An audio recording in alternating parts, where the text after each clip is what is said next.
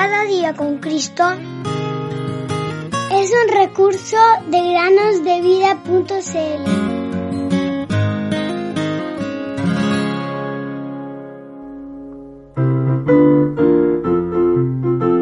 Porque yo sé los pensamientos que tengo acerca de vosotros, dice Jehová, pensamientos de paz y no de mal, para daros el fin que esperáis. Jeremías 29, 11.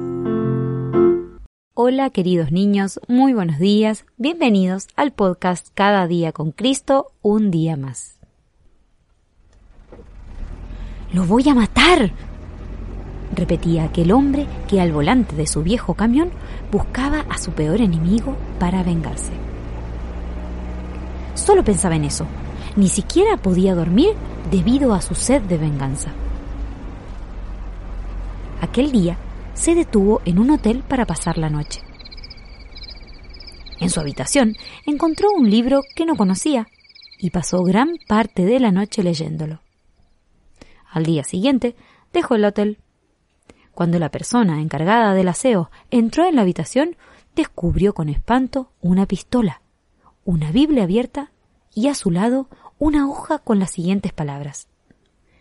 Este libro salvó dos vidas la mía y la de mi peor enemigo. ¿Por qué este cambio tan radical? El mensaje de la Biblia, como si fuese un potente proyector, iluminó la conciencia de ese hombre y le mostró su estado ante Dios, el horror del acto que iba a cometer.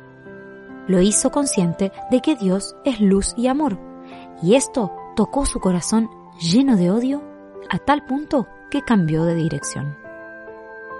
Ante Dios, no solo los delincuentes son culpables. No hay justo ni aún uno. Romanos 3:10. Dios dirige este mensaje a todos.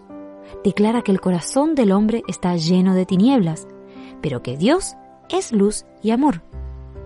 Jesucristo, aquella luz verdadera que alumbra a todo hombre, venía a este mundo. Juan 1.9. Pero es necesario creer tener el ojo sencillo a la fe, para ser lleno de su luz y amor y poder experimentar el mismo cambio radical en nuestra vida. Queridos amigos que nos escuchan, ¿no les parece un cambio radical? Solo la palabra de Dios puede transformar el alma. Escucha lo que Dios tiene para decirte hoy.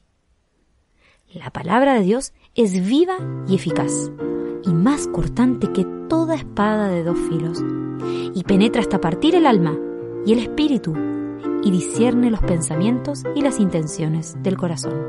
Hebreos 4:12. Puedo confiar en el Señor.